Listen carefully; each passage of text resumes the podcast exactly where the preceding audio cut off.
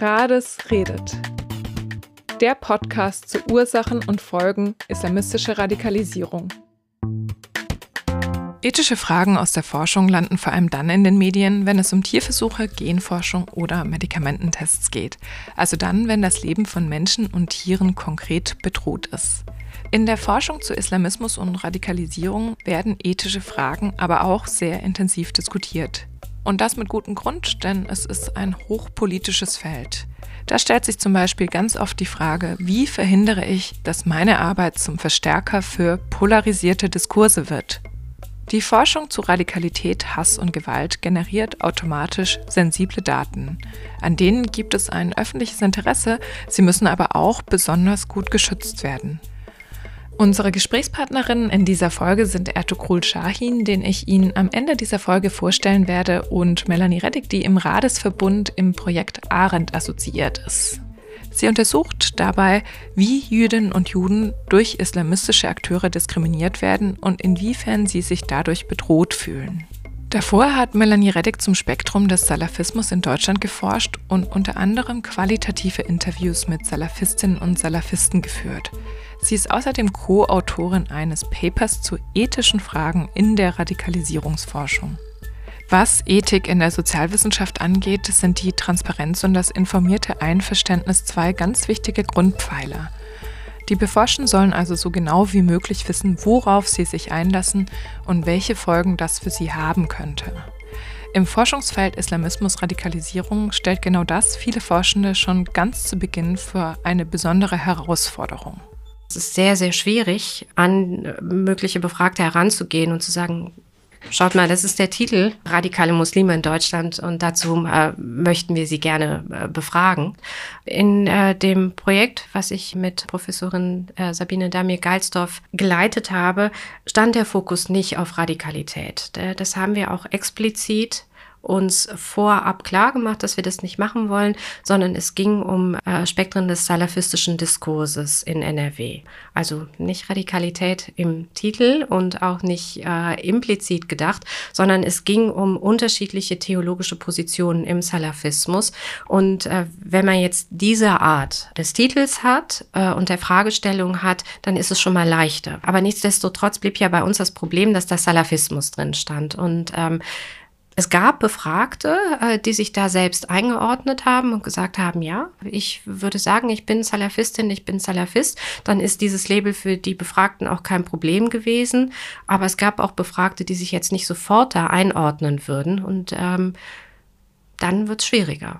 Ne? Das ist dann tatsächlich äh, auch ein Problem. Was macht das mit der Forschungsbeziehung? Also haben Sie das Gefühl gehabt, dass das was daran verändert an der Situation? Ja, Vielleicht. Also die Personen, die sich selbst dem Salafismus zugeordnet haben, wollten dann im Projekt auch erklären, was ihre Interpretation des Salafismus ist, was für sie die unterschiedlichen Schwerpunkte sind, auf die sie Wert legen. Wir haben ja auch zum Beispiel Prediger interviewt, die dann auch eine Botschaft hatten. Und diese Botschaft war, ihre Sicht des Salafismus uns nahe zu bringen.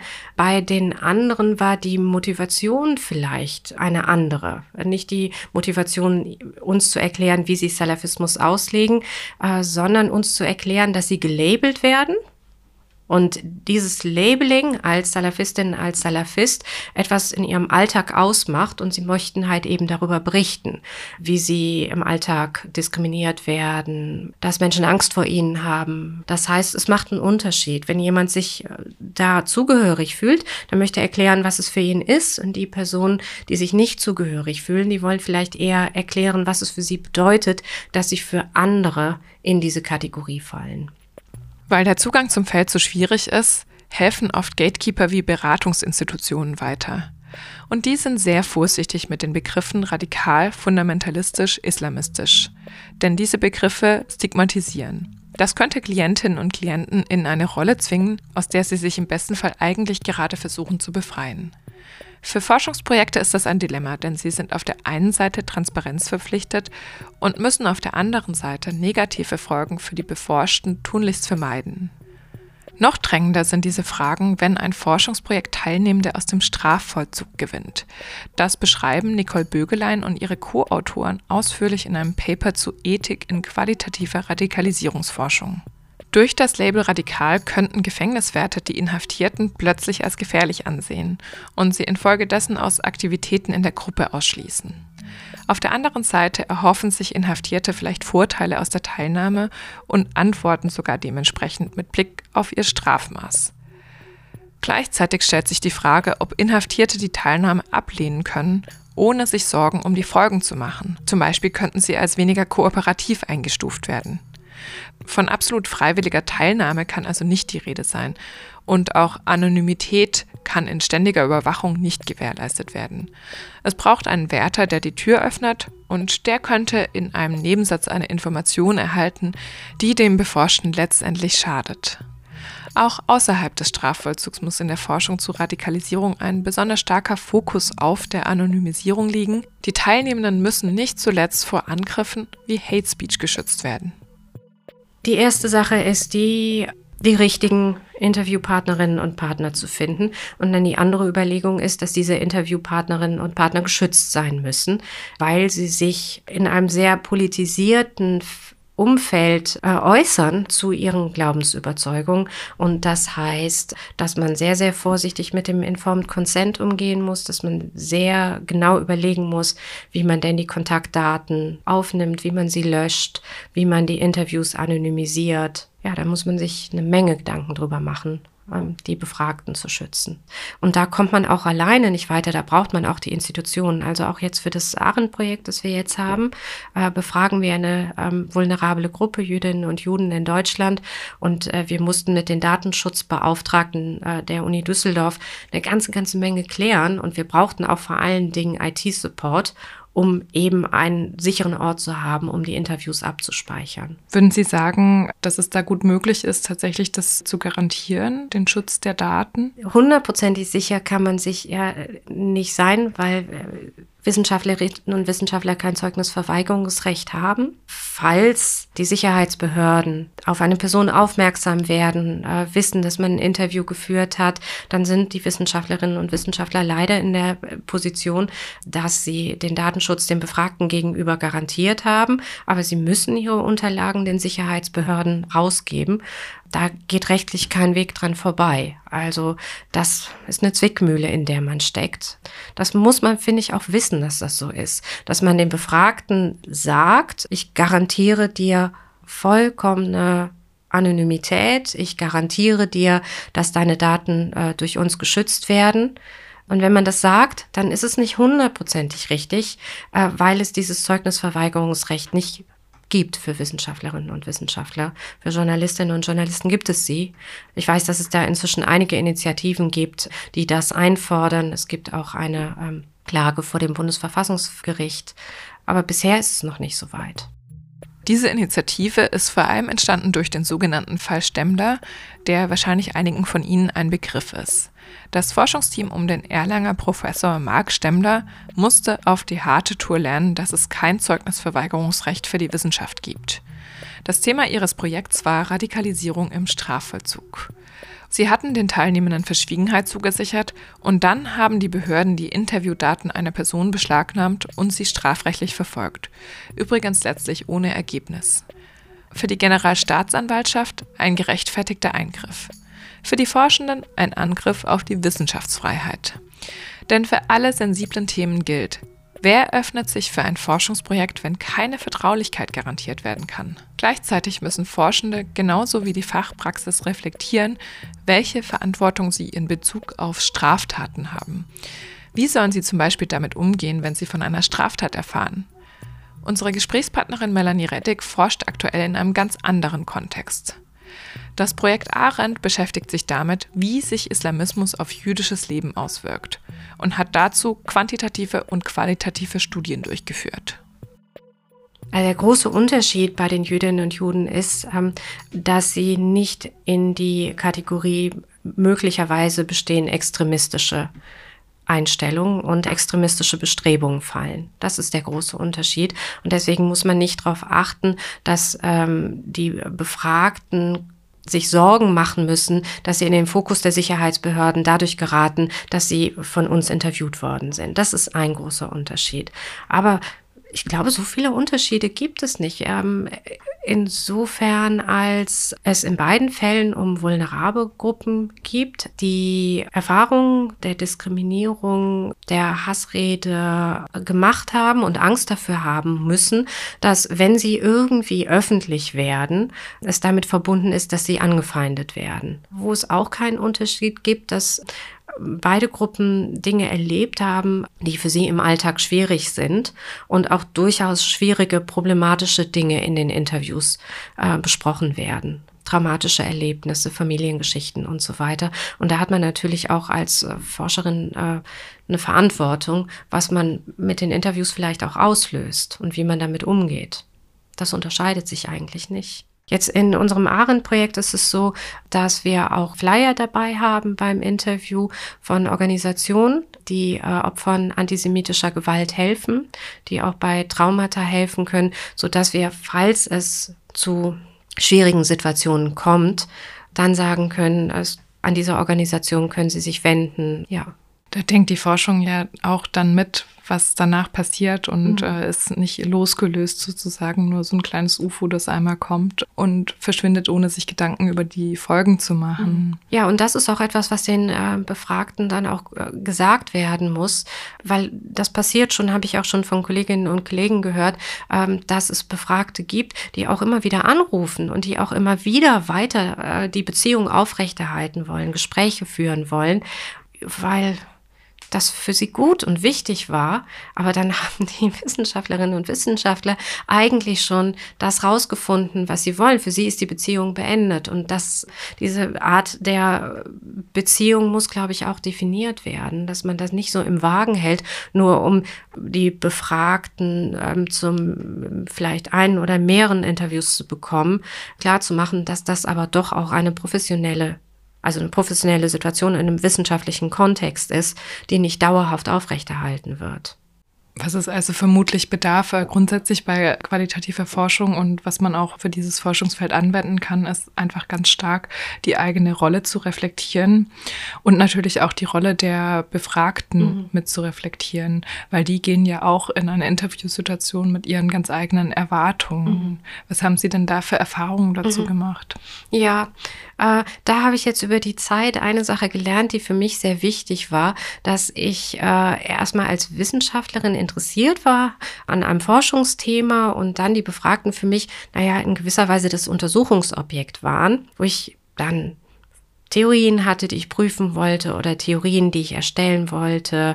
Ähm, ich wollte Methoden anwenden und insofern habe ich die Befragten am Anfang gesehen als ja eher Untersuchungs Gegenstand. Aber natürlich, und das lernt man dann über die Zeit, verstehen die sich nicht als Untersuchungsgegenstand, ähm, sondern das sind Menschen, die bereit sind, an einem Interview teilzunehmen, weil sie eine Botschaft haben. Und das muss man reflektieren. Die Bereitschaft, an einem Interview teilzunehmen, hängt sehr stark mit der Motivation zusammen, zu sagen, das, was ich glaube, das ist nicht falsch, das ist nicht gefährlich. Und äh, davon möchte ich jetzt erstmal die Wissenschaftlerin überzeugen und über den Kanal der Wissenschaftlerin möchte ich auch die Öffentlichkeit davon überzeugen, dass das nicht falsch ist, was ich glaube. Es geht jetzt nicht darum, das zu verurteilen, was die Befragten sagen, aber äh, dem auch nicht auf den Leim zu gehen, weil das kann sehr überzeugend vorgetragen werden, dass das alles vollkommen unproblematisch ist. Aber man muss die Distanz bewahren und man muss wissen, was will man denn jetzt eigentlich rausbekommen. In unserem Fall des Salafismusprojektes ging es darum, die unterschiedlichen theologischen Kontroversen zu sehen und eben nicht um die Frage, ob das jetzt gefährlich oder nicht gefährlich ist. Das ist die eine. Und die andere ist, dass äh, Befragte die Botschaft haben, äh, schau, was mit mir passiert in dieser Gesellschaft. Und das möchte ich gerne erzählen, was ich erlebe als voll verschleierte Frau. Und da muss man auch aufpassen, dass man sich nicht zu sehr zur Anwältin machen lässt, weil der Versuch ist ja häufig zu sagen, hör das und vielleicht kannst du ja auch in die Öffentlichkeit tragen, es sollte anders sein. Also haben Sie das angesprochen, dass es da vielleicht Erwartungen gibt, inwiefern Sie die erfüllen können beispielsweise? Es muss am Anfang ja immer klar gemacht werden, also ein wissenschaftliches Interview, das wir hier führen und ich werde mich hier zurückhalten. Es geht nicht um die Position, die wir dazu haben. Ähm, vielleicht könnte man für die Zukunft noch mal drüber nachdenken, der Forschungsgemeinschaft, wie geht man eigentlich damit um? Ob es nun um die Erwartungen von Beforschten geht oder aber die eigene Position in medialen Diskursen. Immer wieder wird in der Forschung zu Islamismus diskutiert, wie sich Wissenschaft auf gesellschaftliche Realitäten auswirkt und welche Rolle Forschende dabei einnehmen. Wenn man sich dazu entscheidet, zu Extremismus, Salafismus, Radikalität allgemein zu forschen und eine bestimmte Gruppe in den Fokus zu nehmen, dann muss man sich hundertprozentig klar sein darüber, dass man einen Scheinwerfer auf eine kleine besondere Gruppe setzt und dass das aber einen Einfluss hat darauf, wie gesamtgesellschaftlich zum Beispiel Muslime gesehen werden. Das muss man wissen, dass das so ist. Und ich glaube inzwischen, dass sich das nicht verhindern lässt, dass das ein Nebeneffekt ist, den man eingeht, um eine Forschungsfrage zu behandeln, die wichtig ist. Was kann man dafür tun, vielleicht auch, dass der Diskurs nicht noch stärker polarisiert wird? Man kann sicherlich einiges auch nochmal an der eigenen Kommunikationsweise drehen oder daran auch vielleicht, wie man eine Forschungsfrage setzt. Also sehen Sie da Wege? Man muss sich entscheiden, ob man äh, zum Beispiel zu Radikalität forscht, ob man diese Begriffe auch benutzt, dann muss man sie sehr genau definieren und muss das auch nach außen kommunizieren, was für einen radikal bedeutet. Das ist das Erste. Und das Zweite ist einfach offen damit umzugehen, denke ich, und darauf hinzuweisen, dass man hier ein Spotlight setzt. Es gibt so ein bisschen die Tendenz zu sagen, ich möchte das nicht und deswegen forsche ich so allgemein über Extremismus und dann nehme ich jede Form des Extremismus rein und ich mache jetzt ein Forschungsprojekt zu rechte, linke und Islamisten, damit da jetzt kein besonderer Fokus gesetzt wird. Ich halte das für problematisch, weil ich denke, wenn man das immer so macht, dann kommt man zu sehr oberflächlichen Ergebnissen. Ich glaube, ich halte es schon für wichtig zu sagen, äh, ich möchte mich aber jetzt mit radikalen jungen Muslimen beschäftigen, weil die sich schon auch unterscheiden von linken radikalen Jugendlichen. Und deswegen muss man auch manchmal einen Fokus setzen. Da muss man aber öffentlich machen, dass es natürlich auch andere Phänomene gibt, die interessant sind, die erforscht werden müssen. Mhm. Stelle ich mir nicht immer ganz leicht vor, weil ja auch in der medialen Berichterstattung wissenschaftliche Erkenntnisse heruntergebrochen werden, ne, mhm. ne, dass sie verständlicher sind. Ja, das stimmt, das ist nicht leicht. Weil es ja auch andere politische Akteure gibt, die das instrumentalisieren wollen, was man da gerade erforscht hat. Und darüber hat man dann auch tatsächlich gar keine Macht mehr. Das, äh, das kann man nicht verhindern. Wenn wir jetzt in unserem Forschungsprojekt zu bestimmten Ergebnissen kommen, mit denen wir öffentlich gehen, dann haben wir keine Kontrolle darüber, wie andere politische Akteure diese Ergebnisse aufgreifen werden und damit in den öffentlichen Diskurs gehen. Wir können in den Streit gehen, wir können uns dagegen stellen, wir können sagen, äh, dass wir das nicht so sehen, aber wir können nicht vermeiden, dass andere versuchen, unsere Ergebnisse zu instrumentalisieren. Da schwebt dann natürlich auch immer die Frage mit, wann beginnt eine politische Auseinandersetzung und wann beginne ich als Forscherin, mich auch politisch zu positionieren und möchte ich das? Mm. Ja, das ist eine sehr schwierige Frage. Ich würde sagen, gerade im politisierten Feld äh, sollte man versuchen, sich klar zu machen, was die Rolle als Wissenschaftlerin und Wissenschaftlerin ist. Und die ist zu sagen, ich möchte empirische Daten erheben, ich möchte möglichst äh, genaues, methodisch sauber erarbeitetes Bild der Wirklichkeit haben, ich möchte Theorien prüfen, ich möchte Theorien entwickeln.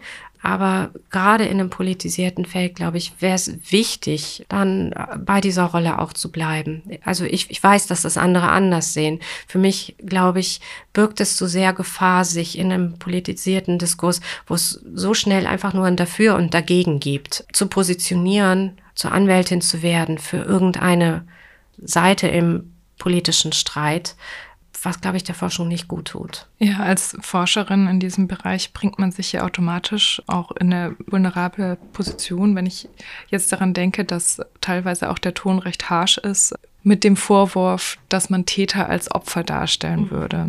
Ich kann mir auch vorstellen, dass man sich reinziehen lässt in einen gesamten politischen Diskurs. Ich habe ja eben schon gesagt, dass man ein Spotlight gesetzt hat auf eine bestimmte Gruppierung, damit auch Schwierigkeiten hat, vielleicht auch so ein bisschen schlechtes Gewissen irgendwie, dass man da so einen Fokus setzt, der ähm, Muslime insgesamt äh, in Misskredit bringt.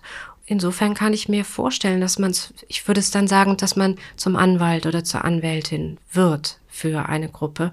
Das kann passieren und gleichzeitig wird dieser Vorwurf aber sehr, sehr schnell genannt Man ist also in einer schwierigen Lage. Ähm, erstens sollte man sich, glaube ich, immer prüfen, dass man distanziert und wertneutral bleibt. Und ähm, wenn man das tut, dann ist es ja auch viel leichter, die Vorwürfe zurückzuweisen. Die kommen sehr schnell, ja. Wobei sie ja vielleicht auch dann teilweise einfach aus einer Ecke kommen, aus der man das dann auch einordnen kann, weil da sowieso bestimmte Positionen in dem Diskurs mhm eingenommen werden, die immer in, in eine Richtung gehen. Ja, dieser Vorwurf, der wiegt ja sehr, sehr schwer für die betroffenen Wissenschaftlerinnen und Wissenschaftler. Das äh, geht schon stark an die Reputation. Das ist äh, schon auch ein großes Risiko. Umso mehr muss man sich sicher sein. Wenn Sie es nochmal zusammenfassen müssten, können Sie so Schlagwörter oder besondere Herausforderungen nennen, die das Forschungsfeld ethisch mit sich bringt? Ja, ich glaube, das Erste ist äh, von Anfang an klar zu reflektieren, warum macht man diese Forschung und was sind die wissenschaftlichen Zielsetzungen dieser Forschung. Das ist sehr, sehr wichtig, glaube ich, das für sich zu wissen, bevor man das Projekt beginnt. Wenn man Personen befragt, muss man diese Person schützen dafür, dass sie in einem stark politisierten Diskurs angefeindet werden, Hass erleben man muss sie dann in bestimmten Fällen auch davor schützen, dass durch die Teilnahme, an der Forschung vielleicht die Sicherheitsbehörden auf sie aufmerksam werden. Hundertprozentig verhindern kann man das vielleicht nicht. Man muss dann auch, wenn es nötig ist, die Daten rausgeben. Das habe ich ja eben schon gesagt, weil es kein Zeugnisverweigerungsrecht gibt. Man muss klar kommunizieren, glaube ich, dem Befragten gegenüber, in was für einer Beziehung man zueinander steht, weil die Befragten ja eine besondere Motivation haben, teilzunehmen. Und ich glaube, was super wichtig ist, dass man das über den gesamten Forschungsprozess weitermacht und man macht es am besten nicht alleine, sondern man macht es äh, mit anderen Kolleginnen und Kollegen. Als ich das äh, Salafismus-Projekt hatte, haben wir uns im Netzwerk äh, regelmäßig ausgetauscht über all diese Fragen, die man hat und auch ja, Sorgen, Ängste. Das war so wertvoll. Das ist extrem wertvoll in diesem Feld zu forschen, ist schwierig, herausfordernd und es wird immer Nebeneffekte geben. Vielleicht geht da auch jeder seinen eigenen Weg, aber mir ist klar geworden, ähm, dass es für mich ganz, ganz wichtig ist zu sagen, ich habe ein wissenschaftliches Interesse und dieses wissenschaftliche Interesse liegt auf theoretischer und empirischer Ebene. Das ist für mich ganz wesentlich. In der Förderlinie RADES ist das Thema Forschungsethik so wichtig, dass sich eine Arbeitsgruppe regelmäßig dazu austauscht, unter anderem zu den rechtlichen Möglichkeiten in Bezug auf die Zeugnisverweigerung, aber auch um die Auswirkungen von Wissenschaft in gesellschaftlichen Realitäten zu diskutieren. Weil das Thema im Radesnetzwerk so virulent ist, haben wir nochmal die Ohren gespitzt und einen weiteren Wissenschaftler gebeten, uns zu beschreiben, wie er die Verantwortung der Wissenschaft in öffentlichen Diskursen um Islamismus sieht. Wir haben gesprochen mit Ertugrul Shahin aus dem Projekt Wechselwirkungen, das in sage und schreibe sechs Teilprojekten gesellschaftliche Wirkung von Islamismus in Deutschland und Europa erforscht. Thematisch also sehr passend. Ertugrul Shahin selbst beschäftigt sich dabei mit Prozessen von Co-Radikalisierung in Stadtgesellschaften. An dieser Stelle hören wir aber erstmal seine Gedanken zur politischen Verantwortung der Wissenschaft im Diskurs um Islamismus. Ich bin nicht unbedingt dafür, dass die Wissenschaftler eine gewisse politische Botschaft in die Öffentlichkeit tragen müssen. Es reicht aus, wenn sie äh, salopp gesagt, wissenschaftlich sauber arbeiten. Und da sehe ich auch große Verantwortung der Wissenschaft. Um die Versachlichung der Diskurse zu erreichen, das brauchen wir. Das kann tatsächlich äh, mit der wissenschaftsinternen Arbeit anfangen. Zunächst einmal brauchen wir eine weitgehende wissenschaftsinterne Diskussion über die Begriffe selbst, über die De Begriffsdefinitionen selbst, dass man guckt, wie die Begriffe klar voneinander getrennt werden können, aber auch darüber, wie wir in der Wissenschaft ethisch verantwortungsvoll mit diesen Phänomenen umgehen und wie die Forschungsergebnisse dann in die Öffentlichkeit transferiert werden. Weil nämlich wir dieselben Begriffe ganz unterschiedlich definieren und Forschungsergebnisse erzielen, die nicht unbedingt vergleichbar sind. Hier spricht Ertugrul Shahin ein Thema an, das sicherlich nicht nur in der Radikalisierungsforschung rege diskutiert wird, die Verwendung von Begriffen nämlich, und die hängt, wie wir sehen, ganz eindeutig mit forschungsethischen Fragen und politischen Dimensionen der wissenschaftlichen Arbeit zusammen. Es gibt eine Reihe von Begriffen, die in ihren Auswirkungen hier besonders umstritten sind. Ich glaube, wir brauchen Alternativbegriffe anstelle Islamismus oder politischer Islam etc weil nämlich gerade die öffentlich-medialen Diskurse nicht unterscheiden können zwischen dem Islamismus bzw. den Islamisten und den normalen, in Anführungszeichen, normalen Muslimen und auch äh, ihrer Religion, also dem Islam. Islamismus hat ja im Wortlaut das Wort Islam. Und ich meine, dass eben genau dieser Wortlaut zur Missdeutungen und Instrumentalisierungen in öffentlichen Diskursen führt, wenn wir anstelle solche Begriffe andere Arbeitsbegriffe finden könnten, dann denke ich, dass zunächst einmal die Übertragung in die Öffentlichkeit mit diesen Vor nicht mit diesen Vorbelastungen beginnt. Eine Kopftuch tragende Frau oder ein langbärtiger muslimischer Mann kann ziemlich schnell als ein Islamist oder Islamisten wahrgenommen werden. Das ist zwar eine Generalisierung einerseits, auf der anderen Seite führt das dazu, dass eben diese Polarisierung zwischen den Muslimen und der Mehrheit der Bevölkerung äh, stattfindet. Und die Wissenschaft trägt, denke ich, hier eine große Verantwortung, dass weitere Differenzierungen notwendig sind. Es ist durchaus richtig, wenn man von muslimischen Radikalisierungen spricht. Das ist ein Phänomen. Und auf der anderen Seite ist eben der Bedarf da, dass unterschieden werden muss, damit die Mehrheit der Muslime nicht verdächtigt werden. Wenn diese Unterscheidung nicht sauber geschieht, dann haben wir genau die Gefahr, dass eben die demokratische Ordnung gestört ist. Warum? Dann beschneiden wir tatsächlich auch die Rechte, die Menschenrechte, die Bürgerrechte der größeren Mehrheit der Muslime. Und das ist natürlich auch eine Gefahr für unsere Demokratie. Das Projekt Wechselwirkungen aus der Radesförderlinie untersucht übrigens unter anderem menschenrechtliche Effekte, die durch Sicherheitsmaßnahmen im sogenannten Antiterrorkampf entstehen und eben nicht nur radikalisierte Menschen betreffen, sondern eine viel größere Gruppe. Sowohl dazu als auch zur Forschungsethik hat uns dieser Podcast viele Ansatzpunkte gegeben, um an anderer Stelle weiter zu diskutieren. Erstmal aber ganz herzlichen Dank an Ertugrul Shahin und Melanie Reddick für das Gespräch und ihre Zeit. Außerdem möchte ich mich bedanken bei Sophie Senf und Philipp Offermann, die an dieser Folge redaktionell mitgewirkt haben. Wir freuen uns, wenn Sie beim nächsten Mal wieder zuhören und unseren Kanal abonnieren. Rades redet der Podcast zu Ursachen und Folgen islamistischer Radikalisierung.